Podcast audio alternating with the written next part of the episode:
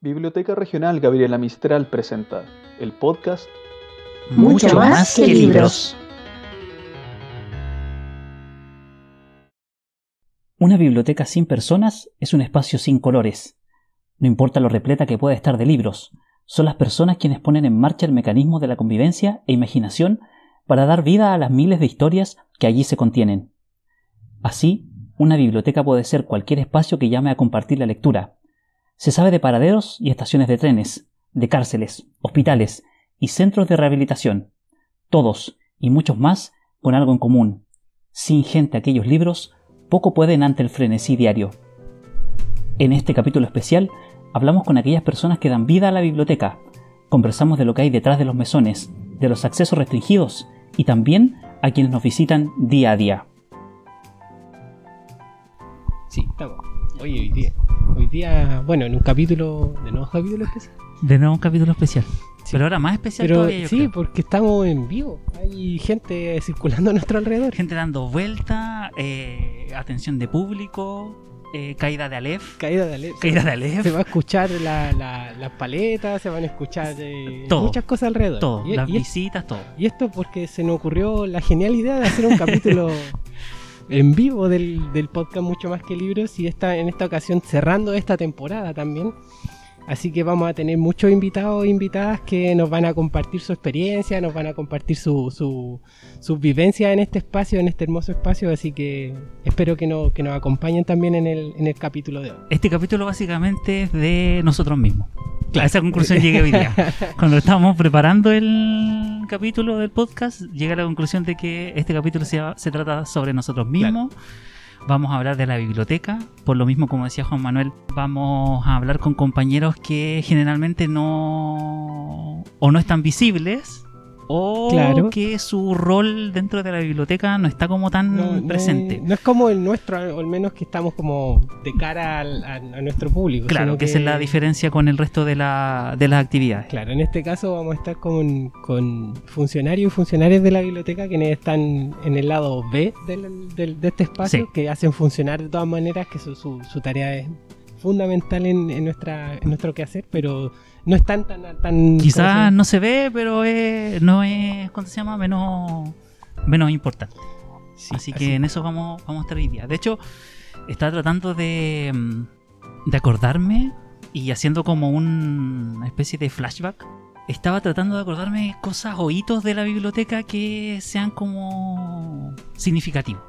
Lo que han quedado en el tiempo. Lo que han- o que han quedado en el tiempo, otros que de- derechamente ya no existen. Por ejemplo, me estaba acordando de la colección Más 60, que existía en algún momento, Que, que existió. que existió, yo me acuerdo que estaba en el segundo piso. Sí. En el segundo piso estaba, lo voy a decir ahora, había la mansa mezcla. Claro, estaba, verdad, estaba verdad. Guaguateca por un su lado, estaba Infantil y estaba Más 60, Más 60, sí. Que era... mm, En, en una alucinación nuestra esperábamos que eso funcionara. que hicieran match de alguna manera. Claro. De hecho, una de, una de las actividades muy lindas que se realizaron en Más 60 era justamente un encuentro que se hacían con adultos y adultas mayores. Sí, eh, que se juntaban a... O hacían un montón de cosas. De hecho, ahora que tengo... me- se volvieron una imagen a mi cabeza. Claro, hacían un montón de... Tenían juegos, según creo. Sí. Tenían, eh, se juntaban a jugar cartas. Había un grupo de canasta también. sí, verdad. Eh, y una de las colaboradoras hizo un pequeño taller de... ¿Cómo se llama? De narración oral. De narración oral, sí. Sí, que nos ayudó también a, a expresarnos oralmente, a, a contar cuentos, a relatar cuentos, así que esa es una de las actividades Esa que una de empezó las hace actividades que mucho, ¿qué, qué año habrá sido? No, eso 2000, fue cuando inauguramos, yo 18. diría. 2018. De Hace mucho tiempo. Entonces, eh, sí, hace un buen tiempo. El otro, el otro que me acuerdo es de Juvenil. Juvenil que también estaba acá en el tercer piso, que es donde estamos grabando ahora. Y estaba también, pues, estaba junto Juvenil, colección general Y narrativa, y narrativa. sí, Así que estaban esas tres cosas, esas tres juntas. también. Tres Menos, mal que alguien se golpeó, se golpeó en la cabeza y se le ocurrió cambiar algunos espacios, porque claramente abajo las personas mayores no... O sea, el- la intención era que se juntaran y que pudieran interactuar estas dos, estos dos eh, mundos etarios, pero... Claro. pero no funcionó. Las personas que venían a leer libros se sentaban en el segundo piso, pero claro, rápidamente se encontraban con que el espacio no era muy apto para, para leer en silencio. En silencio, claro. Considerar que también la biblioteca, eh, nosotros nos liberamos un poco de ese, de ese estigma de, de la biblioteca silenciosa, silente, Sí, sino que... o, no o o al menos de silencio absoluto. Claro, no- nosotros no. Cuando ya es, un- es una bulla abrumadora y que no nos permitan. ahí, obviamente, nosotros intervenimos. Hay que bajarle un poco los decibeles. Exacto, pero en, en- en norma general, la biblioteca es un espacio abierto, de hecho, eh, que tiene mucho ruido dentro del edificio, Sí. y, pero es un ruido, no sé si un ruido blanco, pero es un ruido No sé qué tan blanco. claro. Pero es un, eh, pero es un ruido de. Es un ruido de. mm, A ver cómo lo Es puedo del mismo decir? edificio, no es como Claro, de- un ruido es como parte de. Sí, Yo creo que No. va acompañado el. el, el so- es- podríamos decir que son sonidos de la biblioteca. sí. Es como el, el- el- ascensor, las paletas de Las las paletas, el sonido eh, del, de los avisos del, de la salida. Claro. También todo eso es parte que, del. que hoy día, que- que hoy día está en, de fondo. Normalmente nosotros ponemos Exactamente. música en el de capítulo. música de fondo, ahora tenemos ruido de la biblioteca de fondo. Eso, eso va a ser. Esa va a ser nuestra música, o sea, esa va a ser nuestra playlist de, Del, claro, del capítulo de hoy. de hoy día. Y más encima, eh, contar también que vamos a tener, eh, van a llegar, ir y venir varios invitados. También va a, ser, va a ser mucho, intentamos que sea orgánico esa parte de... que Claro. Si llega alguien, de hecho ahora tenemos a alguien que nos está mirando, que, Claro, que es Don Rubén, que, que Don Rubén. uno de los compañeros de vigilancia, uno de los dos Rubénes. Porque tenemos dos. A falta de uno, tenemos dos. Dice, dice que es el bueno. El Don Rubén bueno. El bueno. Así que lo vamos, lo vamos, a, lo vamos a poner así en el, en el capítulo. No, no sé si quiere venir a acercarse también a... Aquí está bien. Está mirando, bien. mirando está bien. Está, está- Mirando está está mirando desde ahí. Pues hasta ahí está bien. Sí, por, por ahora está bien. Y Así. a lo, a lo lejos estamos viendo la primera invitada que tenemos de, en esta jornada. Suena como si estuviéramos así en una parcela. A lo lejos se a ve. lo lejos se ve, pero no, viene aquí súper cerca, en esta primera, en este primer vivo, en este primer en vivo de la, de la Biblioteca Regional Gabriela Mistral, estamos en el capítulo, eh, bueno, tenemos la primera invitada de este capítulo en vivo de la, del podcast Mucho Más que Libro, ¿cómo estás María Alejandra? Hola, muy bien y encantada de estar aquí en este nuevo aspecto de nuestra vida laboral aquí en la biblioteca. Lo estamos sacando un poquito de la rutina. Sí. Claro, a, a todos y a todas quienes van a venir lo, lo sacamos de su lugar en un, un sí, momento. totalmente. Así que primero, Ale, presentarte para ver que la gente te conozca. Eh, hola, bueno, soy María Alejandra González, soy la secretaria de la biblioteca. Eh, generalmente no me veo porque estoy realizando labores administrativas, así es que eh, es rico también estar en este espacio, poder compartir con las personas que están escuchando esto. Muchas gracias. Muchas, muchas gracias. Sí, Eh, Queremos partir haciendo de una pregunta que en realidad la vamos, o la- se va a repetir ahora en el, en el capítulo. Pero como le decía yo Juan Manuel en la introducción, estamos haciendo como una especie casi de recopilatorio, Recuento. de un recuento de la biblioteca. Primero me gustaría saber cómo te enteraste del proyecto. ¿Cómo llega María Alejandra González a la Biblioteca Regional de la? Caminando, ¿no? Por el diario, un ¿Ya? aviso en el periódico. ¿Ya? eh, y siempre quise trabajar en una biblioteca. Siempre ¿Ya? soñé con trabajar en una biblioteca. ¿Por alguna razón en particular? Los libros, Ah, ya. Ah, ya. los libros, o sea, yo me encantaba. Entonces yo decía como un, un lindo sueño sería trabajar en una biblioteca. Ya. ¿Independiente en qué? Independiente, o sea, yo quería una biblioteca. como soy secretaria, yo siempre pensé como secretaria, algo así. Pero me llamaba mucho la atención. Y apareció un aviso en el diario, eh, postulé casi en la última semana antes de que venciera el plazo. y, y fue todo un proceso. Así es que Sí, de esa forma llegué. Contar también que en ese proceso hay entrevistas de por medio, hay una evaluación de tu, de tu experiencia laboral previa. Exacto. Certificación de, de la experiencia, las entrevistas, una prueba. O sea, primero la prueba, después la entrevista. Entonces tampoco es una cosa... No es tan fácil eh, no tan es tan fácil, sí, no es tan fácil. No, y recuerdo que es un proceso bien largo también. Sí, Sí. Sí. sí. ¿Y cómo te imaginas? ¿Cómo te imaginas así como ¿Cómo, ¿Cómo era antes? ¿Cuáles eran tus expectativas y cómo se fueron? O sea, la- no venía con expectativas. Ya. Yo, en el fondo, fue un buen proceso, un, un- un tiempo de cambios en lo personal para mí. Entonces, ya trabajar, entrar a la biblioteca, en el fondo cumplir un poco un sueño de estar en una biblioteca, era como súper positivo. Expectativas no tenía muchas, tenía Ya. ganas de formar de un, un buen equipo, trabajar en equipo, aprender, porque tú en todo lo que, que puedas vas aprendiendo. Y, mm, y eso fue. y descubriendo los, los libros, cómo se iba armando la biblioteca, desde que inauguramos. ¿Mm? O sea, ha sido todo, todo fue un regalo en realidad. Súper. Yo encuentro que es un regalo esta experiencia. ¿Te, te imaginaste que una biblioteca funcionara de la manera en que funciona? No, no. Eh, o sea, nosotros nos vamos haciendo día a día. Eh, es un desafío diario, las ganas de innovar, de hacer cosas. Aparte que esta es una biblioteca con un enfoque 100% a la comunidad, eh, desarrollando actividades. Entonces es un mundo distinto al que yo conocía. Más allá de la típica biblioteca con la señora que te hace callar, porque esa es la biblioteca que uno conocía antes. El, el calle ese te miraban feo. Claro. En cambio acá es como, venga, intégrese, opine. Ya. Y eso es, es totalmente distinto, inesperado para mí. En verdad tiene, tiene elementos, bueno, poco de lo, lo- en mi experiencia fue muy en realidad es muy similar ca- para casi todos en realidad. Sí. El, el proceso es básicamente el mismo. Eh, yo al menos también venía una experiencia bibliotecaria que era absolutamente dispar a lo que Dispar. hacemos aquí. Eh, biblioteca universitaria, entonces enfocado en lo técnico, eh, no con tanta fluidez del punto de vista de la gente, de que gente circula, visita. Pero sí, en realidad la... Bueno, y la idea, al ser una biblioteca pública, Claro. la idea es que tenga esas características, justamente la que dices tú. Sí, sí.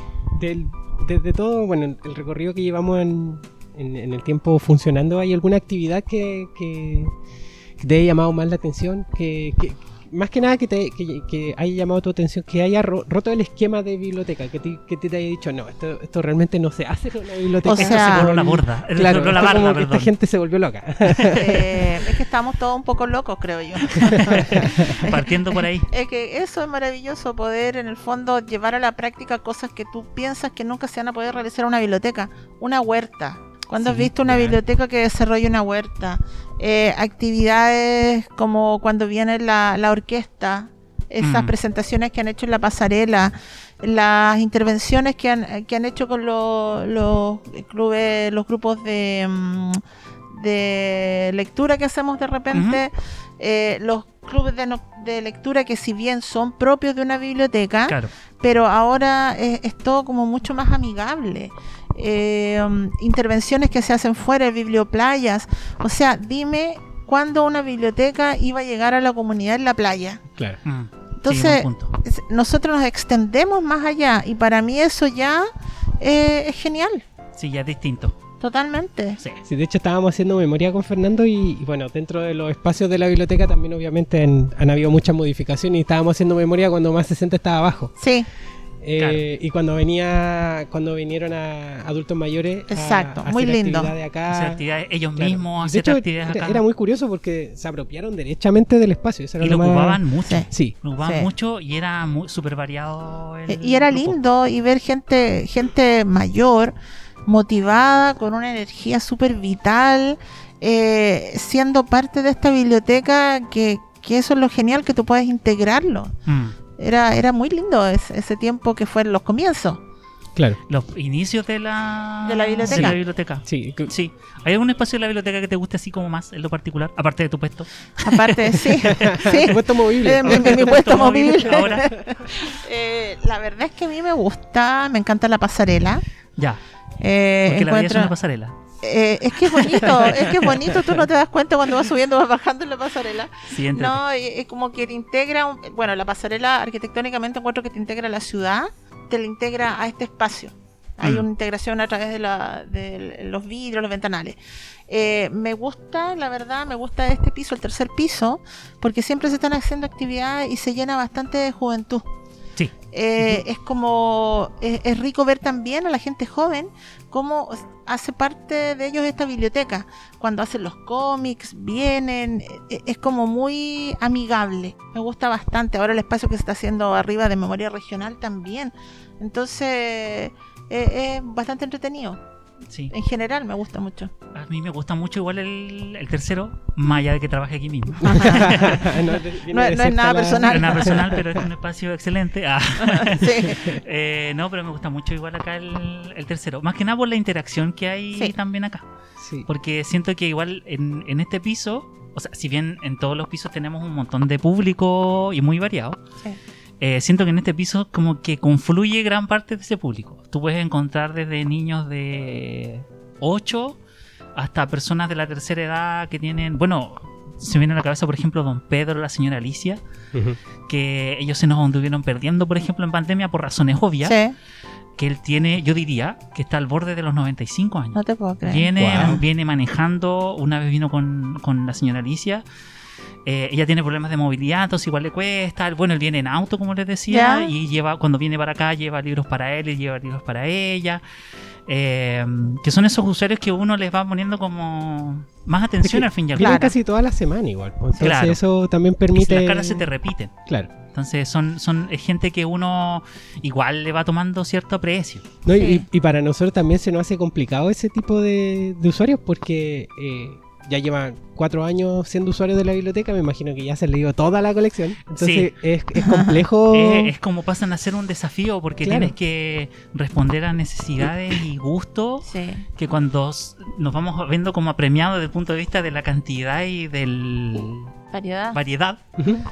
Eh, sí también son un, desafío. Sí. Y también hay que seducirlos con nuevos temas. Aparte, Aparte que ya hay una estructura de noventa y tantos años, Sí, tienes que seducirlo con nuevas Mm, cosas. Entonces, también es, es rico eso. Po. Sobre, sobre eso mismo igual es complejo, me imagino aquí Vanessa recomendarlo, recomendándole Mm. libros nuevos y como Claro. que él- ellos siendo súper reticentes también a estos, a estos libros nuevos, Claro. porque obviamente con la cantidad de libros que ellos han leído en su vida es como que igual es ¿sabes con qué pasa mucho ahora que lo, lo, lo estamos viendo sobre todo ahora con que se, que se prendió así definitivamente el servicio con el delivery?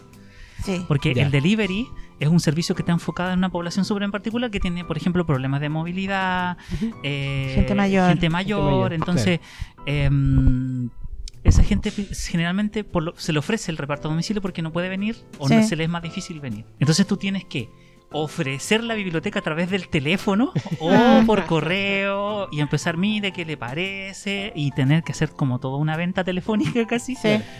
Que ahí eh, se nota más lo que decía Juan Manuel Sí. que uno tiene que empezar ya a ver, a esta persona le gusta este tipo de literatura, le puedo ofrecer este otro tipo de libro. Ya después te termináis cambiando de colección, así como le gusta la, la novela histórica, le vamos a recomendar el libro de la estantería de historia mundial. Claro.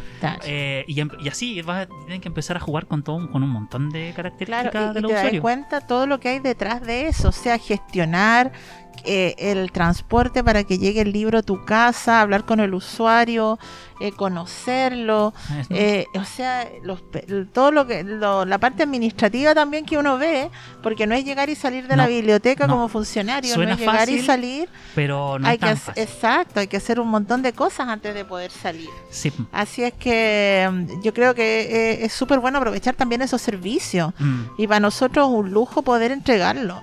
sí. Eh, en tiempo que muchas veces todo cuesta, entregar un servicio así gratuito y que la gente lo pueda disfrutar Sí.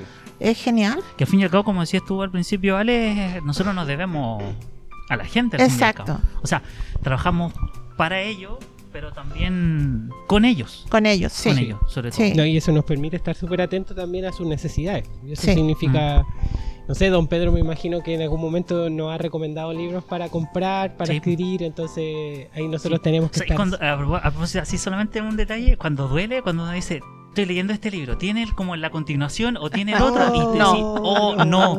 Ay, y te duele el alma porque uno Sí. está así como que no, no va a poder Claro, seguir leyendo la idea es que sigan La leyendo. continuidad, Claro, la continuidad. O justo el que estaba buscando no lo Sí. tenemos y era el último que le faltaba. Oh, ¿Tú te disfrazaste alguna vez de aquí en la...? Eh, no, no, fíjate que no. Una vez creo que me puse un sombrero, algo. Cuando vestían los pisos, yo Sí, también sí. ahí Ah, desde, claro. mi, Sí. Desde mi rincón. que lo hacíamos mucho para los días del libro. Sí, para los días del libro. O esta vez cuando vinieron los de la Guerra de las Galaxias ¿Ya? también. Eh, Claro. ¿Fue para el cómic? No, para el Fue libro. Para el- para. no sé si- Han venido Fue para el Creo que fue para un día del. No, creo que fue para un día del libro. Se repitieron un año. Me parece Y para que otro sí, fue para un Para un Game, bibliogame. Así Sí. es que no, no, eh, pero es entretenido verlo. Y oye, cuando los pisos, cuando ustedes se disfrazan, es maravilloso verlos, entretenido venir acá. Sí. Sí, Es- es ahí le metemos, ver un pro- le metemos espectáculo. producción. Es hermoso, sí, como decoran producción. todo, pero yo lo más una orejita, un sombrerito allá en mi, en mi rincón. menos, sí, sí. Re- recordad que para varios, varias actividades hemos disfrazado el- los pisos de la biblioteca. Uno de esos- una, de ellas, una de esas actividades fue, bueno, en, en ocasión del Día del Libro, Y recuerdo que una vez una, una, una batalla, entre comillas, entre Harry Potter y el Señor de la Anillo. Ah, sí, cuando hacíamos los duelos. Cuando hacíamos los duelos. Sí. Y abajo Uy, me parece es que fue. Sí, súper antiguo. Abajo me parece que fue el París, el- Alice en el País de las Maravillas Sí. contra Sí. alguien, algo Sí. así fue. Sí, Sí. después hubo un año que nos disfrazamos de superhéroes. De superhéroes. También. Y aquí, de hecho, Superhéroe. fue superhéroe. Y acá en el tercer piso fue. Eh, ¿Cómo se llama? Eh, el Garfio. ¿cómo? El- eh, Peter Pan. Peter, Pan, Pan y el. Garfio y Sí. los niños perdidos Claro. y todo. Lo último fue Gangster. Nosotros hicimos Sí, acá este el año. tercero de los ahora, años sí, 20, este de los año, locos años sí. 20 y los chiquillos en el segundo Fueron los científicos. científico, Los como los científicos- científicos locos. sí. sí, sí, sí, me acuerdo. En que base, en base a eso también. fueron. a- a- Considerar que esto es acompañar, es como una manera en que mediar los libros, es una manera en que nosotros podemos hacer llegar a, la, a los- Claro. distintas temáticas a la- Sí. a la comunidad. Y que se hacerlo más acerca. lúdico. Sí. O sea, no, un libro no tiene por qué ser aburrido. Eh, del exacto, un, un libro en el fondo puede ser un gran compañero y si lo le pones esa ese encantamiento de, de hacerlo más lúdico, de disfrazarte, de hacer panoramas distintos dentro de Ah. una biblioteca, eh, en realidad es como llegar a otro nivel, a otro nivel de, de conocimiento, Sí, de claro. cercanía a la gente. El, el único problema que yo veo en eso, o sea, lo digo, entre, contra mi problema es que después andamos cabeceándonos al año siguiente, así ¿Qué como, hacer? oh, ¿qué hacer? inventamos.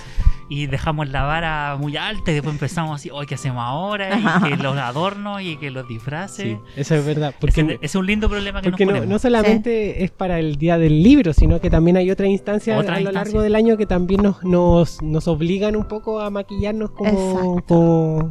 Maquillar, digo maquillar, pero. digo Ojo como- que nos maquillamos también a Sí, momento. también. Sí. Pero, También nos maquillan. pero Sí. claro, mostrar, mostrar como la, la, la, la diversidad de temáticas que nosotros tenemos primero y mostrar como la- las distintas maneras en que podemos entregar estas temáticas a la comunidad, eso es como lo, Eso principal. Claro. Y que la gente lo pase bien al venir a la biblioteca y encontrarse con el día, en el día del libro. Claro. Que la biblioteca está disfrazada de algún libro. Sí. Sí. Igual es entretenido. Sí. Sí, igual para Sí, que igual- con cosas. Nos re- estresamos en el momento, pero después lo pasamos La bien. biblioteca se personifica. Claro. O sea, es, es más allá que un disfraz, una personificación, Una de la propia personificación y- biblioteca. Recuerdo, recuerdo haberte visto vestido de Spider-Man. Y creo que Ah, fue, ¿verdad? fue- Fue impactante porque me saqué un montón de fotos.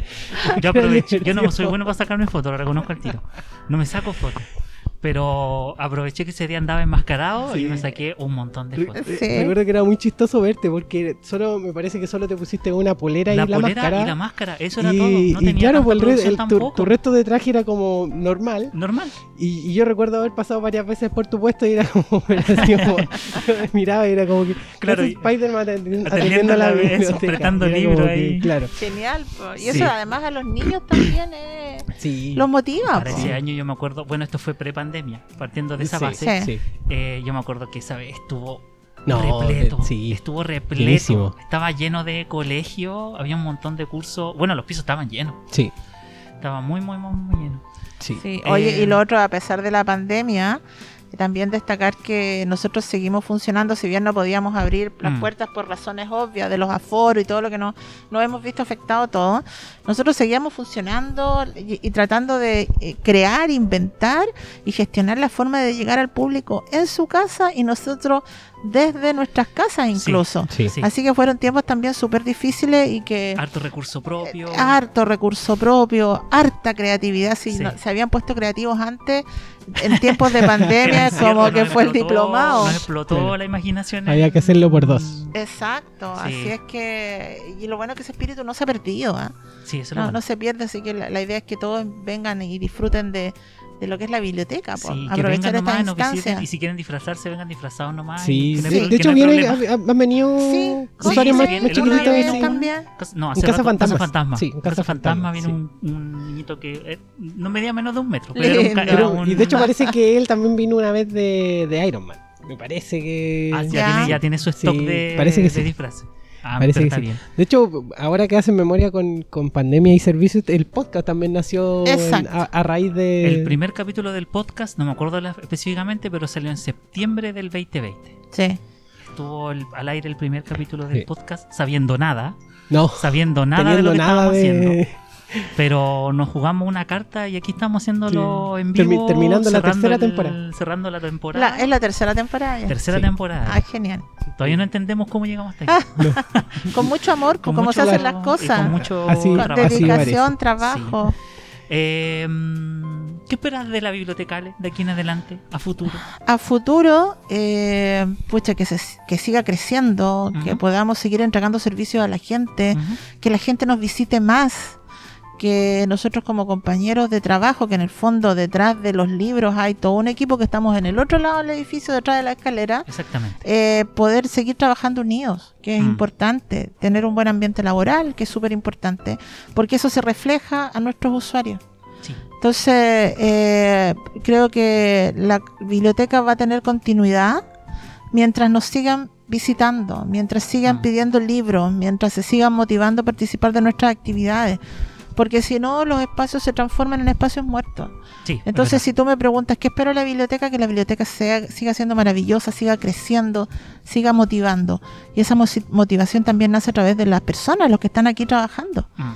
Entonces, eso espero para la biblioteca, que sigamos eh, siendo un punto de brillo en esta ciudad, que muchos dicen que al- cuesta llegar, pero no, no cuesta llegar, tienen que acercarse. Como camino al faro se desvían un poquitito y llegan a Claro. nuestra biblioteca. Es más cerca que llegar al menos al faro y a la Es- playa. Claro. Exacto, les queda mitad de camino. Así es que camino. Eso, eso me gustaría en realidad, seguir creciendo, seguir desarrollándonos Sí. y seguir encantando a nuestro público y, con- y teniendo nuevos usuarios que nos visiten. Es que es la idea, obviamente. Sí. Y como Sí. dice María Alejandra, si no fuera por el público seríamos un elefante No, blanco aquí no, no, no tenían ningún y, no sentido. tendríamos, Nada. y estaríamos aquí marchitos Sí. y esperando la nada. Sí, Exacto. es verdad. Y- Los disfraces apolillados, todo así Claro, no. todo, todo apolillado. Hasta Todo nosotros apolillado. mismos apolillados. Claro. Nosotros apolillados. Y una última pregunta para, para finalizar esta ¿Mm? parte. De, eh, ¿Tienes algún libro? Ay, a mí, primero, si si, si- si tienes algún libro que hayas descubierto en la biblioteca y si tienes algún libro que te gustaría recomendar. eh, bueno, aquí eh, descubierto en la biblioteca, bueno, hartos libros infantiles, ¿ah? Porque, bueno, yo soy secretaria de cuando atendíamos a veces los sábados, había que apoyar. Yo me, eh, por la falta de experiencia en atención de público en los mesones, me iba a la sala infantil y muchos libros infantiles, muy lindos. Sí. La verdad es que eh, eh, des- descubrí unos libros preciosos, no recuerdo ninguno, pero muchas imágenes lindas, eh, libros de nacionales sobre nuestras culturas, nuestras costumbres para los niños hermosos. Eh, eso me gustó mucho porque llevan un poco nuestra identidad nacional al público infantil. Sí. No lo hace tan lejano. ¿Y qué libro recomendaría? Pucha, a mí me encanta Cien años soledad. Ya. Eh, Ya. García. Márquez, me encanta, eh, es un libro maravilloso eh, y lo puedes leer una, dos, tres veces y vas descubriendo distintos eh, capítulos de esa historia, de esa novela, porque te va mostrando una realidad. Quizás que Macondo, todos piensan tan lejano Macondo, pero yo creo que Latinoamérica es un Macondo. Nosotros somos Macondo. Actualmente es muy Macondo verdad. Latinoamérica completa. Exacto, entonces Somos lo Macondo. que exacto lo que en algún momento era como tal no esto pasa en Macondo o sea Macondo es re lejos pero se ha hecho tan realidad tanta realidad tan cercano eh, entonces yo les recomiendo ese libro si alguna vez lo leyeron quizás cuando eran antes lo pedían en el colegio yo la Sí. primera vez que lo leí fue en el colegio y después lo leí acá después mi hija me regaló el libro eh, eh, léanlo porque cada vez uno capta algo distinto Sí. Súper. Uno y- aprende algo y- distinto Es, es curioso porque a mí tengo la sensación de que en cada familia hay un buen día. exacto En cada familia hay un Úrsula, una Úrsula Iguarán, en cada familia hay un exacto. coronel. Exacto. Entonces, eh, de verdad eh, es un libro, para mí es un libro mágico. Eh, Así como la literatura de Gabriel García Márquez, que Ujú. escribe mucha magia, escribió mucha Claro. magia. Súper. Así que ese libro. Súper. Agradecerte, María Alejandra, por haber estado No, aquí en nuestro ustedes. capítulo de podcast. ¿Qué tal la experiencia? No, ¿Qué entretenida, aparte que yo soy malita para hablar, se habrán dado cuenta. Entonces, Haremos uno más, más largo Sí, para la próxima problema. para que pueda Oye, también conversar. hay, hay libros que tienen cartas a los que son más esotéricos. Sí, Tenemos una sección, de hecho, una estantería Oráculos. de Mm. astrología, así que si Astrología. revisarlo. Entonces lo que puede estar lejano para muchos, aquí en la biblioteca se les puede acercar. Así es que gracias por la invitación, eh, por hacerme parte de esto, eh, por bajarme ahí de, de mi rinconcito. Y, y bueno, seguir eh, instando que todos nos visiten, felicitarlos a ustedes, mis queridos compañeros de trabajo por estar aquí y hacer esto, hacer algo distinto a lo que se hace habitualmente con los libros y acercarlo a la gente. Y Ajá. a nosotros ahora, pues, que tenemos Claro. esta De posibilidad. hecho, ahí está- por eso mismo estamos haciendo esto, para que también sepan que no todos somos los que estamos en el mesón, sino que también hay gente que No, lleva, lleva la biblioteca a Para otro dar- nivel, como dice para darla a Alejandra, pero con su trabajo que no se ve tanto, pero que nosotros sentimos que está ahí. Sí. Así Exacto. que Ah. gracias, pues Ale. Gracias a ustedes. Que estés bien, Ale. nos estamos viendo por ahí. Sí, nos vemos más ratito. Nos vemos más rato de ahí. Ya, gracias. Chao, Ale, que estés bien. Oye, buena, buena conversación. Sí, con estuvo divertida la, la Estuvo bueno, conversación. sí. Y afortunadamente, Así afortunadamente que siguen hay hartos usuarios dando Harto vueltas. por usuario dando eh, vuelta. Gracias, Ale, que estés bien. Y mm, como les decía recién, aprovechando que estamos grabando en, en vivo aquí en el piso de la biblioteca, se nos viene, de hecho, está su cuerpo presente en este momento. Acaba de llegar, acaba, de llegar. Nuestro compañero Álvaro, que trabaja en una parte bien importante de la biblioteca. Yo diría que si no fuera por el trabajo de Álvaro, esto estaría desnudo. Es como, es como el trabajo minucioso. El trabajo minucioso, el- no, no por ello menos No, importante, de por hecho, como digo, al contrario. No, no, no, es, es fundamental porque eh, Álvaro acá, que nos va a acompañar en esta conversación. Mucha- muy bien, gracias. ¿Cómo están ustedes? Bien, todo Sí, bien. súper bien. Eh, Eh, es un gusto primero de todo estar aquí, así que muchas gracias por su invitación. Muchas gracias a ti, Álvaro, por venir. Así que espero que sea una, una agradable charla. Sí, de más que sí. Mira, bueno, comentar que Álvaro eh, trabaja en, en procesos técnicos, que es un área tan importante como cualquier otra área. Área la técnica de la técnica, de la claro. Es que todo, todo lo. eh, quienes, quienes asistan a cualquier biblioteca y esta en particular se van a dar cuenta de que en el lomo de los libros hay unos pequeños números y, y letras que, claro, a nosotros nos que todo el mundo se preguntará qué, ¿Qué, qué significa. de qué significa? ¿A quién se le ocurre poner esos números y letras? Pero aquí tenemos al encargado de, de esos números y letras. Así que, eh, Álvaro, si nos puedes comentar un poco qué significan estas letras, qué significan estos números, cómo ayudan a estos números y letras a, a los usuarios y usuarias de la biblioteca a ubicar. Un poquito también de tu, de tu trabajo también. Claro. Eh, por supuesto, ¿les parece si empiezo con contarles lo que consiste en mi trabajo? Pero en general? por supuesto. Bueno, eh, el trabajo en procesos técnicos, yo trabajo con mi asistente, con Cecilia Olivares y también con Michelle Tapia, que trabaja además en el cuarto piso. Que también es una compañera nuestra de Tienda Mesón. Exactamente. Eh, básicamente nosotros nos encargamos de todo el trabajo de procesamiento de libros. Ya. Esto, a grosso modo, implica tres cosas. Primero, la catalogación de los libros. La itemización de los libros y el procesamiento físico. ¿Ya? Eh, la catalogación, digamos, como ustedes pueden ver, digamos, existe un elemento dentro de cada libro que se llama marbete. Exacto. Que es el papelito que decía Juan Manuel donde van contenidos los números. Ex- exactamente. Números y letras. Exactamente, números y letras. Y eso va adosado en el lomo de cada libro. Exacto. ¿ya? Eso, digamos, está basado en un sistema de clasificación decimal que se llama sistema Dewey. ¿ya? Claro. Eso lo que permite establecer es una separación por temáticas o materias de, de cada contenido, digamos, en el universo del conocimiento, por decirlo de alguna manera. Ya. Es decir, ustedes, por ejemplo, pueden separarlo por astronomía, por economía, por literatura, Ya. Eh, etcétera, etcétera. Que es básicamente las estanterías que nosotros tenemos aquí en el piso. Exactamente, Claro. hay una correlación entre las temáticas que ustedes tienen en cada piso versus lo que uno, digamos, sube también a su respectivo piso. Esa es la idea de encontrar esa como eh, correlación. Exacto. Existe, por ejemplo, eh, un libro que hable con respecto a temáticas de derecho siempre va a tener un número 300, por ejemplo. Ya, por ejemplo. Un, algo que sea relativo a narrativa chilena, un CH863. Ujú. Ujú. Eh, entonces siempre va a existir, digamos, esa como orden o correlación, como les comentaba, entre lo que el trabajo que uno elabora en procesos técnicos versus, digamos, lo que se sube a cada uno de los pisos. ¿Viste? Súper. ¿Viste? Sí. ¿Qué, qué man- No, qué- qué que mejor- explicado no puede cátedra, ser. Pero qué cátedra lo acabamos de escuchar desde el punto de vista de la bibliotecología. Excelente. po. No, pero está súper. Excelente. Eh, no te voy a preguntar por un número específico. Sería No, demasiado, no, demasiado. no es prueba Pero, tampoco, es no, de hecho, de hecho eh, Me estoy poniendo nervioso. lo que, bueno, para complementar de Álvaro, lo que hizo Dewey es un poco eh, tomar 10 temas grandes del conocimiento y como que ponerles ramas y subramas en el Claro. fondo. Entonces en Exactamente. estas ramas y subramas eh, podemos encontrar, no sé, pues si es derecho como tú comentabas, derecho constitucional, derecho constitu- con- constitucional chileno, por Claro. ejemplo. y así se va y así se va como hasta el infinito. Así que en, en ese sentido, eh, el- la labor que, ha- que haces tú eh, es básicamente dar con el número preciso para que el libro quede con esa asignatura. Exactamente. Eh, por ejemplo, en el número 000 están todo lo que son las generalidades. ¿Ya? El número 400 está en los idiomas. El número 500 está en las ciencias. En el número 600 las ciencias aplicadas. ¿ya? En el número 700 todo lo que es arquitectura. En el 800 todo lo que es literatura. En el número 900 todo lo que es historia y, as- y así sucesivamente. Claro. Es una serie, digamos, de, eh, a, a grosso modo, de 10 grandes eh, temáticas que van del 000 hasta lo que es el 900. Mm. Y a su vez, dentro de esos grandes temas, digamos, de conocimiento, ustedes Ujú. también pueden, digamos, irlo separando por, Claro. por ejemplo, subsecciones, digamos, 100 secciones más, 1000 subsecciones más, etcétera, etcétera. Ese es como a grosso modo, digamos, el Ujú. sistema que hay, digamos, de conocimiento, lo que permite establecer Dewey. Claro. Porque yo les comento también, digamos, que a grosso modo, en general en Chile, como en muchas partes del mundo, la gran mayoría, digamos, de las partes del mundo se trabaja con este sistema de organización Dewey. Claro. ¿ya?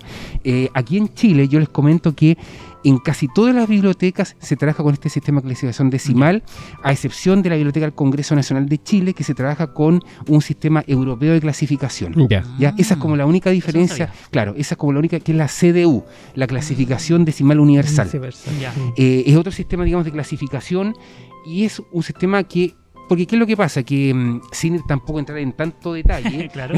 Dewey fue, digamos, un bibliotecólogo estadounidense eh, y mientras que los, los creadores del sistema europeo fueron dos justamente europeos, me parece que no fue un francés de apellido Otlet y otra eh, eh, persona más, entonces básicamente es una diferencia de concepción de cómo se construye un número de clasificación a grosso modo. Ah, Eso ya. es. Buena. Álvaro, eh, cuando la biblioteca adquiere distintos libros, ¿qué, qué es lo primero que tú haces? ¿Qué es lo primero que, que tú abordas en el libro? Y luego, ¿cómo, cómo ese trabajo va haciendo, va avanzando? Bueno, el, el trabajo de lo que es, eh, es que esto, digamos, para poder eh, comentarles, esto es como un círculo. ¿Ya? Así de forma muy simple, es como un círculo, digamos, de trabajo, en el cual están involucradas eh, varias áreas de la biblioteca. Ya. ¿ya?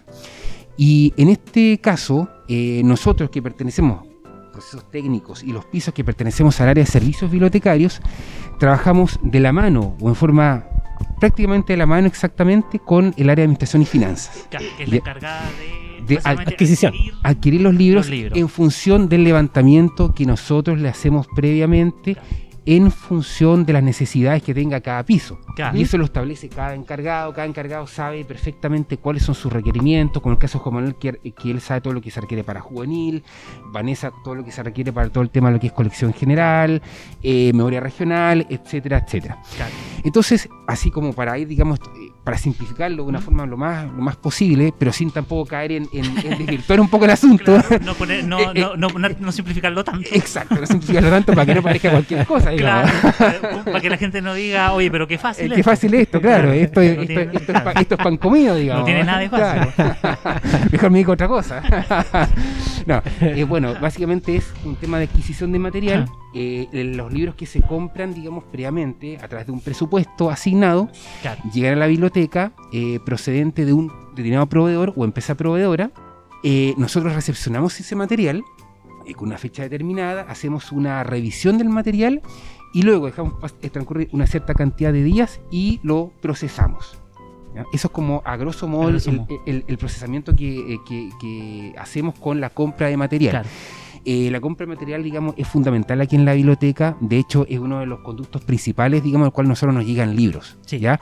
Y además de eso, es que también el, todo el tema de las compras de, de- de libros les permite a uno saber cómo está el mercado, digamos, del, del libro en el momento. Claro. O sea, Además, todo el tema de mercado público, que es, es- es la parte, digamos, administrativa del asunto, eh, nosotros también nos, en- nos permite saber cómo está todo el tema del mercado, cuáles son las editoriales más importantes, Claro. las de mayor relevancia, qué es lo que más se está publicando, para qué colección, temática, etcétera, Y ahí, por ejemplo, nosotros también, que la mayoría, eh, bueno, Álvaro también, de las que ha pasado por Mesón, Sí. aprovechamos también de canalizar muchas solicitudes que llegan a través de los usuarios, que llegan acá derechamente a Mesón y nos dicen, oye, me gusta mucho este libro, no sé si lo tendrán, y nos dicen, Claro. mira, podrían meterlo dentro de, o sea, es que este libro es muy bueno, esta autora, autora es muy me gustaría buena, leer esto. me gustaría leer esto, Oh.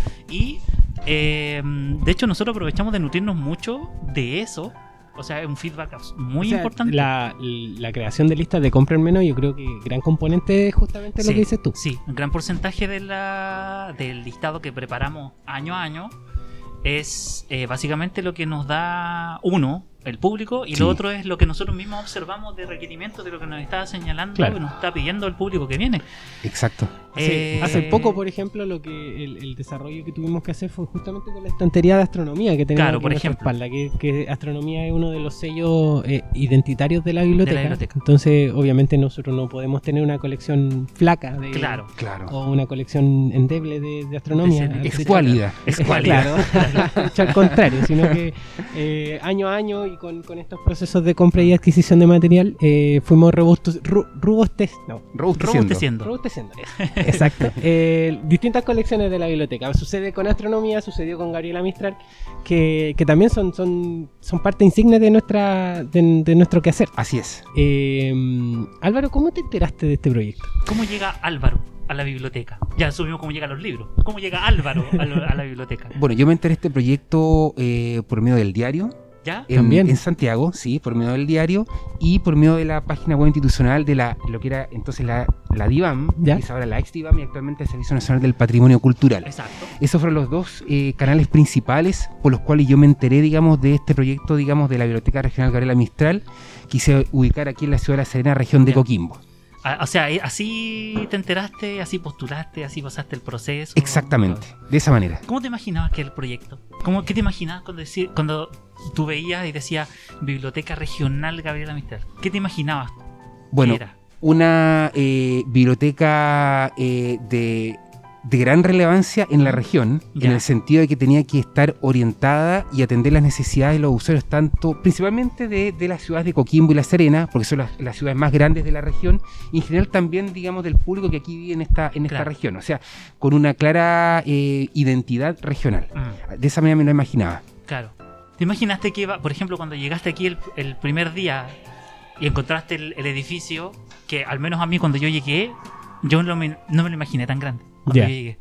Que parte sin estantería se ve más grande. se ve. Eh, ¿Te mi- impactó? ¿Te generó Sí, sorpresa? me, me impactó, eh, aunque, bueno, igual traté de enterarme un poco más, digamos, de, Ah, de leer un poco más sobre el asunto, porque leí, digamos, el, con respecto a la cantidad de presupuesto que estaba destinado Ah, a ya. la Ya. biblioteca. Hiciste como por ahí el análisis. Exactamente, Ya. porque eh, la cantidad de presupuesto involucrado, la cantidad de pisos que iba a tener, eh, la cantidad de, en principio, personal que también iba a disponer la biblioteca, ¿Recuerdas alguna actividad que te haya llamado la atención? Que, que, que, que haya significado para ti un, un- un- Esto no se hace en biblioteca normalmente.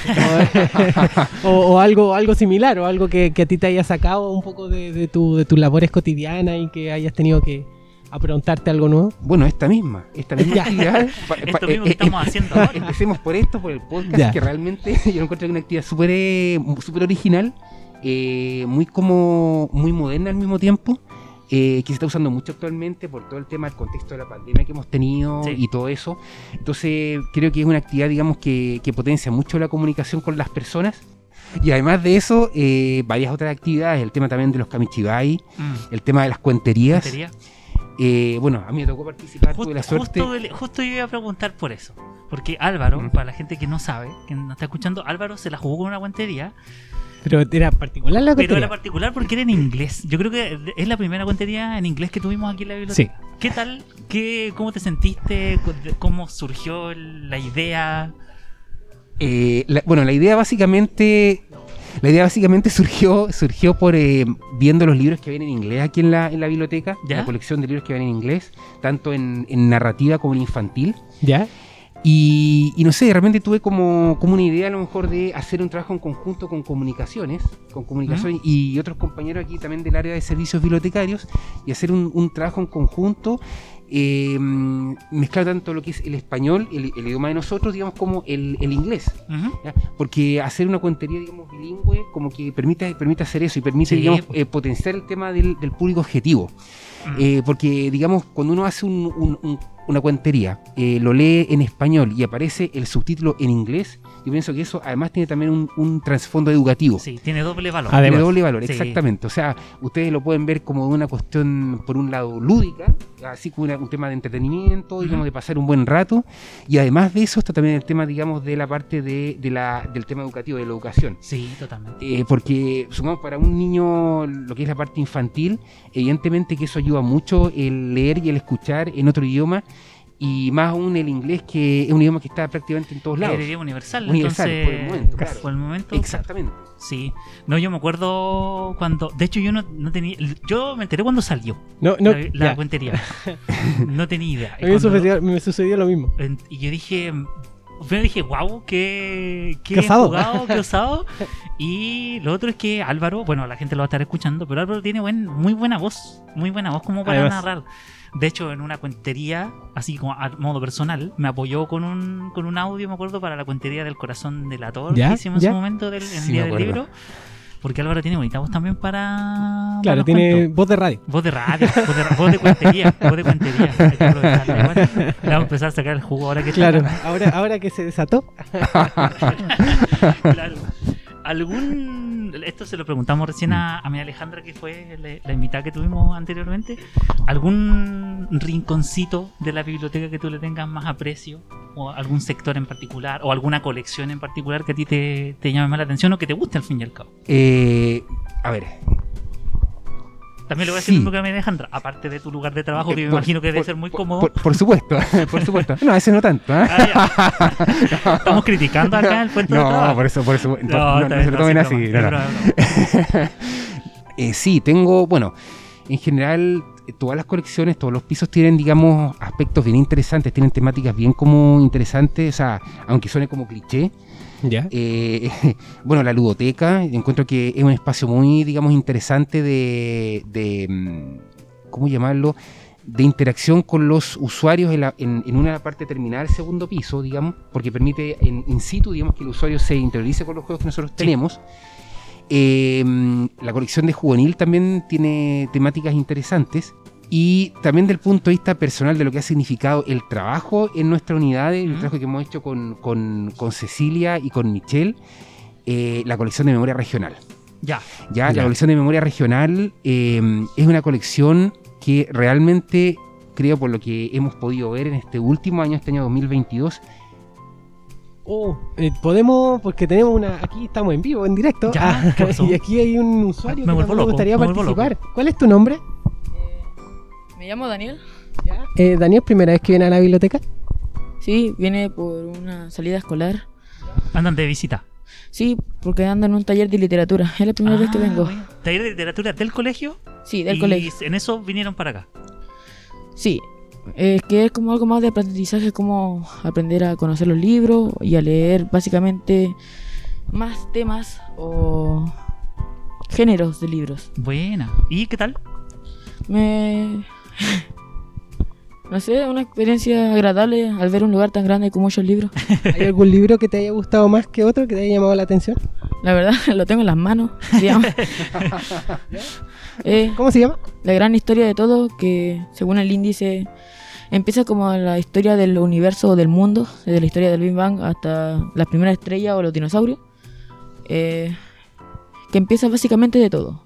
Como dice el título, la historia de todo. La, la historia de todo. básicamente. ¿Te, te gustó entonces el libro? ¿Te llamó la atención por eso? Sí, lo planeaba ir a, a inscribir para llevármelo. Antes que se vaya el grupo. Sí. Básicamente, también. Eso, muchas muchas gracias. Daniel. Qué buena. Que. Gracias, Daniel, por venir. ¿Al- Ojalá ¿Algunas palabras de, invitando a la gente para que venga a la biblioteca? Y que vengan a un lugar divertido para leer y es tranquilo, las terrazas también son agradables. El viento así molesta un poco, pero no creo que sea un factor No, muy importante. Vamos a trabajar en, el, vamos a trabajar en eso. Vamos a trabajar en eso. Tapar el viento, nada. Ya, ya. Muchas gracias. que Gracias, te vaya que bien. te vaya bien. Oye. Oye, qué divertido. Disculpa por- Parte de- La- Aparte de. Pero está bien. Estábamos hablando de memoria regional, me acuerdo. Eso. Exacto. Eh, sí, Memoria Regional ha tenido un crecimiento realmente importante. Mm. Es una colección realmente, es un sello de la biblioteca. También. Eh, es lo que da la razón de ser el nombre mismo de la, de la biblioteca. Y hay mucho contenido, digamos, interesante. Hay temas, eh, además de lo que es Gabriela Mistral, hay temas históricos de la región, eh, digamos, eh, en cuanto a lo que son, por ejemplo, historias de liceos, de colegios, de lugares históricos en La Serena. Temas de mm, históricos, por ejemplo, batallas que han habido en la historia aquí en la, en la región que han significado, tiene una significación histórica también, que han ayudado como a configurar el- la, la zona, todo eso. Entonces, tiene mucha, mucha, mucho material que es realmente de relevancia. Está bueno. Sí, y lo bueno, autores de la región, Sí, eh, de la región, de eh, libros maneras. de las comunas, así que también está bien entretenida la región, Sí. como dice Álvaro. Este último tiempo ha crecido harto, Sí. también gracias al apoyo de Paola, también una compañera que se vino a hacer cargo de, de Claro, esa, de, de de esa dona- colección. de donaciones también. Álvaro ayer nos comentaba que hay, hay harta, eh, hartos libros que va a ingresar a partir de donaciones también que Claro. va a incluirse a la colección. Entonces también eso es súper importante para... Y aprovechar de hacerle llamado igual a la gente que escribe, que se dedica a la, a la escritura. Por ahí ando viendo una invitada antigua que estuvo en un capítulo de podcast, que es una autora que vive acá. Eh, que se animen y traigan lo que, lo que escriben. Aquí le hacemos un espacio, podemos hacer lanz- el lanzamiento mismo. Claro, pueden exacto. invitar a gente que, que quiera participar de la actividad, así que no, no hay problema en ese sentido. Sí, y aprovecho, perdón, de extender la invitación eh, a todos los usuarios que vengan aquí a la biblioteca de conocer la colección de memoria regional Sí. ubicada en el cuarto piso de la biblioteca. Sí. Claro, pegadito a Diálogo y Debate, que también es una colección nueva que Nueva. está a cargo de Juan Manuel y que también ha, ha sido como un espacio nuevo que también surgió a razón de todo lo que ha pasado este último tiempo. Donde Sí, hay, sí, se contextualiza se contextualiza a razón de varias cosas que han sucedido en el, en el país y en Sí, el mundo. O sea, sí. movimientos sociales, periodo de de investigación, lucha feminista, Sí, todo movimiento LGBTIQ. Entonces Sí, también, todo también eso, todo eso interesante. está contenido en la colección arriba, en el cuarto piso al lado de Memoria Regional, Al como de- indicamos. claro. Eh, Lo último. Lo la- último. Sí, lo Sí. último. ¿Qué esperas, Álvaro, de la biblioteca de aquí en más, a futuro? ¿Cómo la ves de aquí a un par de años más? Em, ¿Cómo- ¿O cómo te gustaría a ti Ah, visualizarla también? apretada. sí, apretada, exactamente. Eso, primero de todo, eh, Apretada. a- apretada, no desde el punto de vista de la gente, sino de la cantidad de libros de la que cantidad de libros que tenemos, claro, de la disponibilidad de espacio. Sí. Esto no es un tema que, que se nos viene definitivamente, Sí. el asunto de, de- de los espacios disponibles. Pero, pero yo creo que es una cosa que, se, que se- va a solucionar, digamos, y la veo mejorando cada vez más las colecciones, eh, encontrando nuevas formas de mejorar, digamos, la atención para el usuario. Yo sé que aquí la atención es, eh, es em- excelente. Nosotros siempre hacemos lo mejor posible por, por atender bien a, lo- a los usuarios, que es una parte fundamental, que es la razón de ser que los usuarios vengan aquí a la biblioteca. Exacto. Y bueno, y seguir, digamos, eh, encontrando nuevos caminos de expansión, digamos, en torno a la biblioteca y seguir trabajando en torno a um, aumentar el número de préstamos, así como una forma, de una manera bien concreta, el número de préstamos, dentro Ya. de las posibilidades, obviamente, el número de renovaciones, que se entiendan como préstamos, y también trabajando en función de la misión y visión, digamos, que se ha trazado la biblioteca. Eso. Súper. Súper.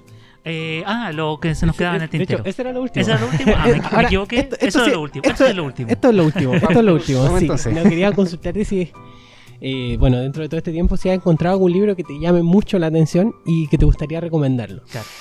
Sí, hay un libro que me llama mucha atención. Hay varios libros que me han llamado la atención. Realmente no puedo, digamos, decir que solamente. Claro. Porque hay que considerar también que por, por tu oficina, por ti, básicamente pasan todos los libros que, que- Claro, que que no están disponibles, claro. Exacto.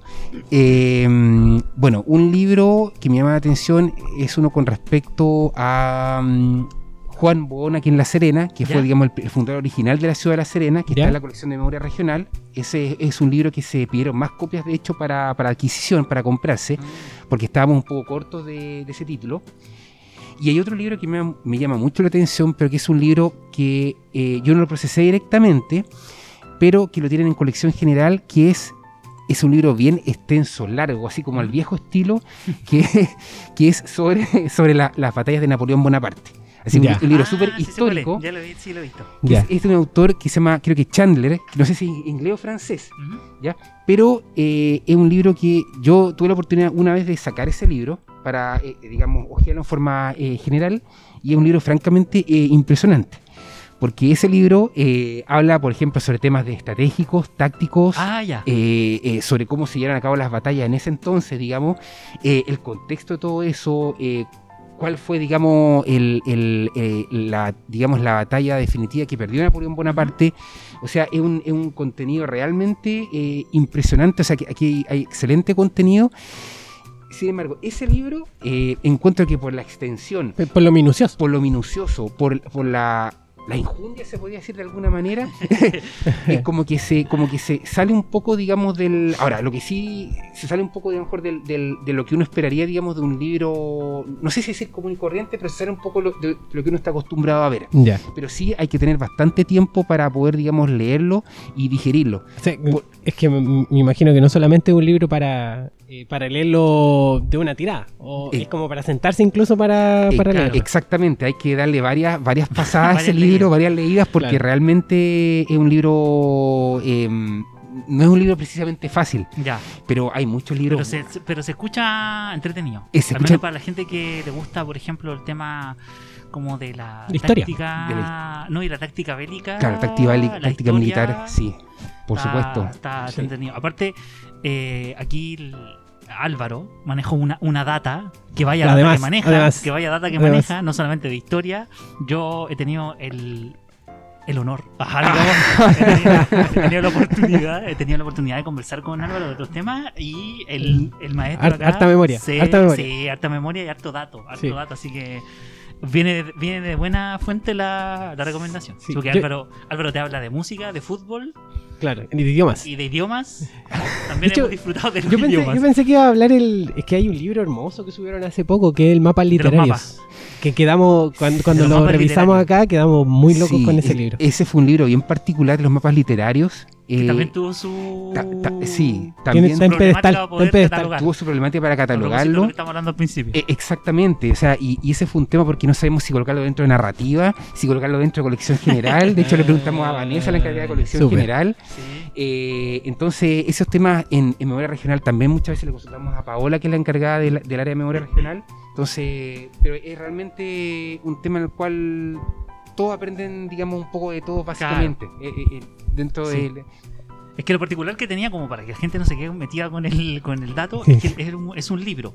Grande, grande. Grande, grande. De hecho, es muy colorido por fuera. Sí. Y tiene mapas de eh, diferentes narraciones o de obras literarias. De ficciones. Están- Exacto. Está, ¿cómo se cartografiada? Cartografiado. Geografía de, Terramie- de, de, Terramé, de, de, de Narnia, claro. Entonces, Exacto. Es, es, ¿Es literatura? Sí, es literatura porque está contenida dentro de una historia narrativa. Pero también es geografía, también es un montón de cosas ahí que, bueno, para que lo Sí. vengan a ver y... Te citó en un contexto, en un contexto, Claro. digamos, de, de literatura, De básicamente. literatura, Eso claro. es, lo, es lo que. Es como para profundizar conocimientos también. Exacto. Sí, es sí, como eso. Exactamente. Y como muy, justamente como el libro de Napoleón que nos nombras, como Claro. no es un libro, o sea, me parece que son libros como para, para ir tanteando algunos Claro. temas, pero como si uno quiere profundizar conocimientos, ese es justamente el de Napoleón y este libro de Te los pone mapas in- te pone in literarios. te Claro, pone es in como que... la- te hace sentido con la narración. Sí, Exactamente. sí, exactamente. Así que eso pues Álvaro, muchas gracias por estar aquí, muchas gracias por acompañarnos, por, Por darte el tiempo. por darte el tiempo también de, de tu apretada agenda de, de proceso técnico, que vaya que es apretada. Eh, Bueno. Pero eso, no sé si de, Eh, decir algo más, sí. ¿te sentiste bien? ¿Qué tal la experiencia? Eh, muy bien, eh, yo realmente les agradezco a ustedes, Juan Manuel y Fernando, por su invitación. Realmente ha sido un, un momento súper agradable este que hemos pasado, esta media hora que se ha pasado volando. Volando. Eh, realmente, así que me cabe solamente, digamos, eh, dar una invitación al público, a los que no han venido a la biblioteca, de acudir aquí a la biblioteca, a conocerla, porque realmente nosotros siempre estamos pendientes de mejorar cada vez más las colecciones Exacto. Y que, y que la voz se vaya pasando entre las personas, que, que- existe una biblioteca regional, que es la biblioteca, digamos, más grande que hay en la, en la región y que, y que cada vez estamos siempre buscando mejorarla. Exacto. Súper. Súper. Muchas gracias, pues, Álvaro. Que Muchas estés gracias. bien, Y tenga nos estamos buena viendo tarde. por ahí de nuevo. Muchas gracias a esperamos tenerte quizás en algún otro capítulo para hablar de algún tema en Claro. específico. Por supuesto. Para aprovechar de sacarse- a sacarle el jugo. Lo podemos, lo podemos, Lo tantear. podemos ir tanteando Sí. o agendando. Ya pues. Eso. Muchas, Muchas gracias, Álvaro. Que estés bien. Muchas gracias Nos a vemos ambos. por ahí. Súper. Eh, Eh, continuamos, sí, seguimos con esta, seguimos. con este en vivo. Me siento un poco como en la Teletón. Podríamos decirla ahora, pero como que no tendría mucho efectivo. Podríamos decir la hora. A ver, yo tengo exactamente las 16.31 Sí. de la tarde. No, no tendría mucho sentido la, la hora, pero, pero si estamos como en una transmisión no vamos a parar. Sí, esto- por eso digo, me siento un poco como en la Teletón. Vamos súper bien con el, con el programa, así que no, estamos estamos súper, Así súper que bien. aprovechando, Estaba recordando, perdón, ¿Mm? estaba recordando una de las actividades que era que con Katia una vez eh, teníamos que ir por distintos lugares de la biblioteca.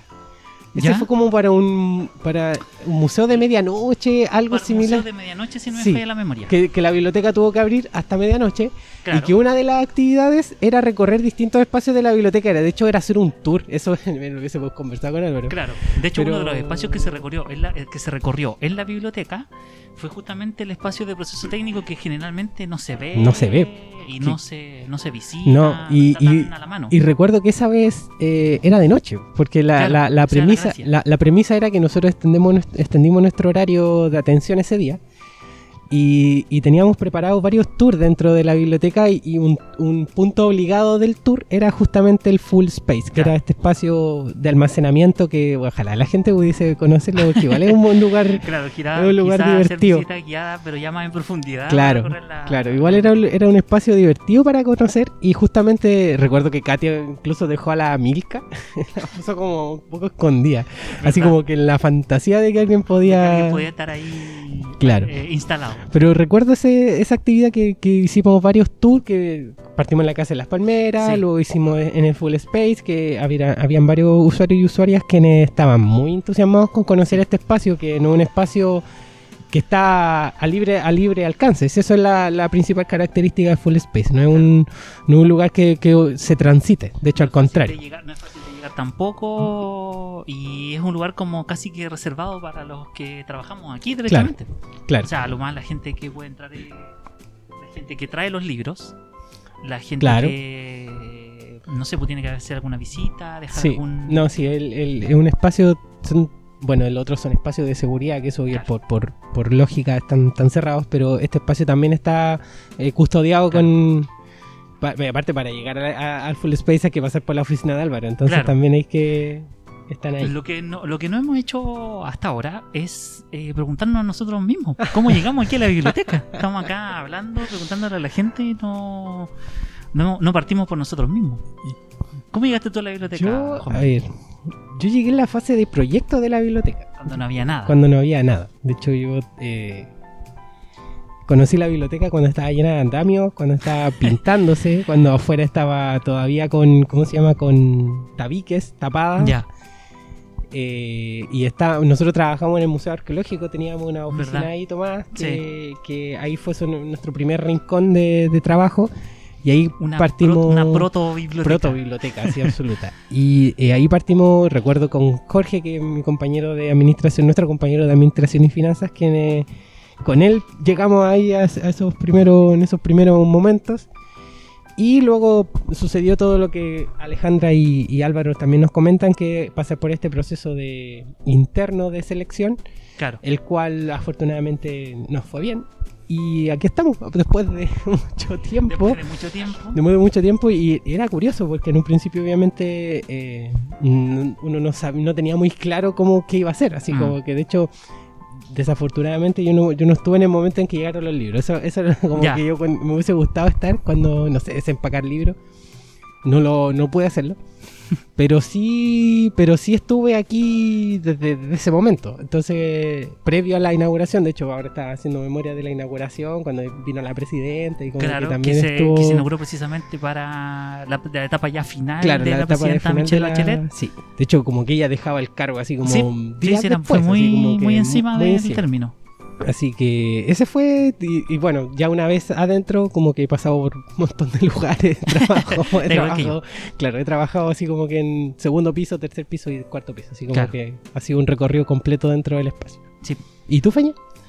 Yo llegué parecido a lo que contaba recién María Alejandra y lo que contaba Álvaro. A diferencia que yo lo vi por eh, la página del portal de empleos públicos. Ya, Ahí lo vi. Ahí lo vi. eh, bueno, aparecían lo que, los papeles que estaban solicitando, la fecha y todo eso. Mandé la, la documentación y yo me acuerdo que no me llamaron nunca más. No supe nunca más de nada. Y eh, yo ya como que había, dije yo ya no, Descartado. no, no pude, descarté. De hecho, la biblioteca se abrió, me acuerdo. De hecho, se abrió con muy poca ¿Verdad? gente. verdad, verdad, verdad. Se abrió como con, la, con, con el, mínimo, mínimo. Sí, pero ya el mínimo. Mínimo menos un 10, yo, yo diría. Eh, y cuando se abrió la biblioteca, yo dije, ah, no quedé. Claro. Si ya abrieron Sí, yo no y quedé. no te llamaron. No como- quedé porque no, ya pues abrieron y, y ya están atendiendo, no quedé. Dije yo, la vi, bueno, la vida sigue. Y como un mes después de la apertura, tiene que haber sido más o menos, me Fue llaman. en abril. Me llaman, abril, claro, sí. me llaman. Porque, y, mm, y me dice, ¿se acuerda? Eso fue lo más chistoso porque la persona que me llamó, seguramente desde, desde Santiago, me dice, "¿U- ¿se acuerda que usted postuló a un puesto en la biblioteca original? Y yo dije, sí, me acuerdo, hace, Hace como mucho. mucho, tiempo. Y, me- y me dice, sí, eh, puede venir a entrevista tal día, tanto, tanto. De hecho, haciendo memoria ahora que estaba conversando con María Alejandra, María Alejandra fue la que me recibió. Ah, ok. Cuando yo llegué a la entrevista, Ya. llegué y me recibió María Alejandra. De hecho, abajo, todavía me acuerdo, abajo la puerta me la abrió Don Adelmo, que es otro compañero de vigilancia. Ya. Y María Alejandra me recibe acá arriba en el cuarto piso, donde estaban haciendo la- las entrevistas. Y aquí estamos. aquí estamos hasta el día hasta el día de hoy. Pero sí, fue. De hecho, bueno, lo mismo que le preguntamos a, lo- a- a los chiquillos. Fue un cambio muy radical de lo que de lo que estaba acostumbrado yo a una biblioteca. Yo soy de Ovalle, conocí a la biblioteca de, de, Limarí, que Sí. les mandamos un saludo, que igual son parte de nuestro servicio. Eh, y es una, bli- una biblioteca, es muy linda, es muy linda, pero tiene museo. otro, tiene otro contexto, claro, está insertada dentro del museo, es una ex- estación de trenes, tiene todo un, Sí. tiene un, tiene un, un tema absolutamente diferente. Pero al llegar acá, claro, fue, yo me acuerdo que fue impactante, yo me metí acá a los pisos, me acuerdo que alcanzé a recorrer un poco antes de irme, sin ninguna tipo de expectativa de que iba a quedar. Em, y dije, ¡ay, qué lindo el lugar! El edificio, qué moderno. Eh, no sé, era como todo muy, muy, muy cool, diríamos de alguna manera. Era todo muy, muy, muy entretenido. Entonces dije yo, ¡ay, qué ganas de quedar! Y al fin y al cabo después me terminaron llamando. Claro. y- igual que, que tú, partí en el cuarto piso cuando existía la colección más 18, que es una de las colecciones Verdad, que también mutó que, que, mm, tuvo un montón de cambios también ese, esa colección. Eh, llegué al, a piso más 18, estuve en informaciones mucho tiempo, en el segundo piso también estuve durante mucho Sí, tiempo verdad. y terminé recalando acá en, en el tercer piso y aquí estamos. y aquí Aquí estamos. estamos. Y aquí estamos de nuevo con otra invitada, que la vemos de aquí a lo lejos. No sé Sí, si se no sé si se anima a venir. un ratito para Un ratito, por lo menos. preguntas. Eh. Porque como les decía, lo bueno de tener abierta la biblioteca es que se pasea gente que uno no ha visto y, uno, y gente que ve. Claro. Y- y- Entonces hay que aprovechar también. Estamos con Julieta que estuvo en este capítulo de poesía. poesía. ¿Cómo estás, Julieta? Bien, intentando elegir entre seis libros. No se Claro. escucha bien, sí, está súper bien. tengo seis libros, tengo que elegir cinco. Claro, el, el único problema. El único problema. ¿Te lleva alguno en particular? ¿Lo elegiste por alguna razón? Eh, hay uno de poesía de Alfonsina Storm, que poemas de amor. Y me gustaría leer porque leí algo de ella, pero ese no. Ya. Y, y hay dos de Haruki Murakami, que todavía no leí nada de él y como que es tan famoso. Sí. También tenemos otro invitado. Sí, tenemos otro invitado. Otro así invitado. que muchas gracias, Julieta, por la Gracias, visita nuevamente. Gracias por ayudarme a elegir el. Sí, para eso estamos. Estamos haciendo atención y. Eh, haciendo sobre la atención misma. Y, y podcast, las dos cosas al mismo tiempo. Muchas gracias, Julieta. Gracias, Julieta, que estés bien. Nos vemos por ahí. Sí, tenemos otro invitado. De hecho, parte también importante del equipo que tampoco se ve. Yo diría que Se, se, ve, de- se ve detrás de las fotos. se eso ve detrás de la curioso. foto y de hecho es el responsable de que salgamos en diferentes. Nos vemos bonitos. que nos veamos bien. Que, que vaya, que, que pucha que es difícil. Estamos con Pablo, que es nuestro periodista también en el área de comunicaciones. ¿Cómo estás, Pablo? ¿Cómo están chiquillos? Bien, aquí acompañándolo un ratito en, en este proyecto que es súper hermoso, que de verdad un orgullo que, que hayan hecho este proyecto desde cero y que hasta ahora ya llevamos cuántos cuántos capítulos más o menos. Uy, en Este. cantidad, En no, cantidad no, no, sé, sé, no, esta yo, ya es la yo perdí la cuenta igual.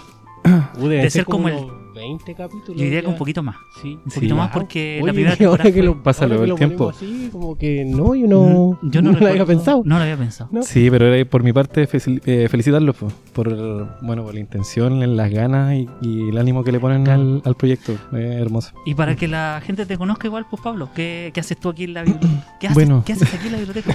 ¿Qué hago acá? Soy periodista, eh, trato de eh, apoyar todo lo que es la difusión tanto interna como externa de las de lo, de lo que pasa en el día a día, todo el nexo con comunicaciones de, no sé, medios, eh, medios escritos, medios radiales. Ya. Eso, tratando de difundir al máximo lo, lo que se hace acá en la biblioteca y dándole difusión a todo lo que es la lectura también local. Te vamos a hacer una pregunta que le hicimos a, a todos ya que ne- han pasado por aquí. Eh, ¿Cómo te enteraste del, del proyecto de biblioteca? ¿De este? Sí. Mira, yo en ese tiempo trabajaba en Coquimbo, en un centro cultural. Y ya venía la idea como de la biblioteca regional como hace un tiempo, como que era como que algo que iba a pasar, claro. Y mm, ocurrió que ya como que fue oficial, me acuerdo de cuando se estaba construyendo, yo pasaba por acá porque yo soy de acá, soy de Coquimbo. Ya. Entonces pasaba por el sector y estaba todo este como espacio Eh, nuevo tapiado, que, hace así que como había como mucho, todo- claro, no había nada, pues, o sea, era como No. estaba cerrado, me acuerdo, y ya después se empezó a levantar el edificio y claro, eh, cambió todo el sistema como, como cultural también, porque se abrieron más, más espacios, más, más puertas también. Claro. De hecho, así como a modo de curiosidad, en Google Street, si te metes, todavía aparece el, el agujero. No está. ¿En serio? Sí, mira, métete algún momento. Hoy no- ¿Cómo no han actualizado Sí. eso? El. Pasa ¿En eso, serio? que hay espacios que de repente te llevan al pasado al revisar Te el pasado. Oye, qué loco, no lo subes había al DeLorean no y te llevan al pasado. ejercicio. Sí, ¿no? Claro, y Sí. así fue, así fue como supe del proyecto. Ya, bueno, ya cuando se inauguró, me tocó en ese tiempo, como trabajé en Coquimbo, también en un espacio cultural, nos invitaron desde allá a conocer el espacio. Recorrimos las salas como a los días de inaugurada la biblioteca. De hecho, pasamos con un- nuestra jefa también, que era el- bueno, la jefa del espacio de allá, y todos quedamos así como impactados. Como el, porque Wow. no se había hecho una como una obra de, relacionada con libros especialmente de esta forma en la región. De hecho, Entonces era como impactante. eh, justamente hay que considerar que la biblioteca como tal es, es la primera biblioteca que se construye para tal fin. Claro. Eh, considerar que el, el Que se resto de la... construyó para hacer una biblioteca. Exacto. Ese es No, el- no, no, ese- esa es la premisa de, este espacio. No, no es como una biblioteca que reacondicionaron como la biblioteca de Con Santiago. lo que decíamos era- recién, por ejemplo, la biblioteca del, de Valle, que es el recinto de, de la ex estación, Exacto. que también La- es un museo. La Claro. biblioteca, por ejemplo, la de Antofagasta también es parte de Correos de Chile. edificio la- histórico, claro, edificio histórico. Y, y tiene distintas características. Mm. Un edificio histórico no se puede modificar tanto como un edificio Mm. nuevo. Claro. Eh, la Biblioteca de Santiago también pertenece al Archivo Nacional, entonces como que también, perdón, la Biblioteca de Santiago pertenece al parte del archivo, entonces como que son espacios que se acondicionan, no es que hayan nacido propiamente tal para esto. Claro. Eh, en cambio este sí, este, este espacio como que fue pensado y... decimos pensado entre comillas Sí, igual, pero Sí. sí. sí pensado como para espacios de libros, para contener libros y para contener los servicios. Claro, y viene también a cambiar el concepto típico de bibliotecas, de abrir los espacios, de que no solo sea un, un lugar silencioso, sino que hay espacio como para todo. Claro. No, no tanto enfocado a, a solo leer en la No. sala, sino que a experimentar, también a crear y, y llevar a, más allá lo- la lectura. Sí, hab- ¿Habías conocido, tenía otros otros recuerdos de bibliotecas en el lugar? Hab- ten- ¿Habías conocido otras bibliotecas? En... Sí, sí, pucha, yo tenía mucha relación cuando estaba, en, trabajé un tiempo en Ovalle, entonces ahí también por el tema que me tocaba cubrir en ese tiempo en un medio, el tema cultural tenía relación con la biblioteca municipal que había en, Ya. en Ovalle, que está en el, en el museo.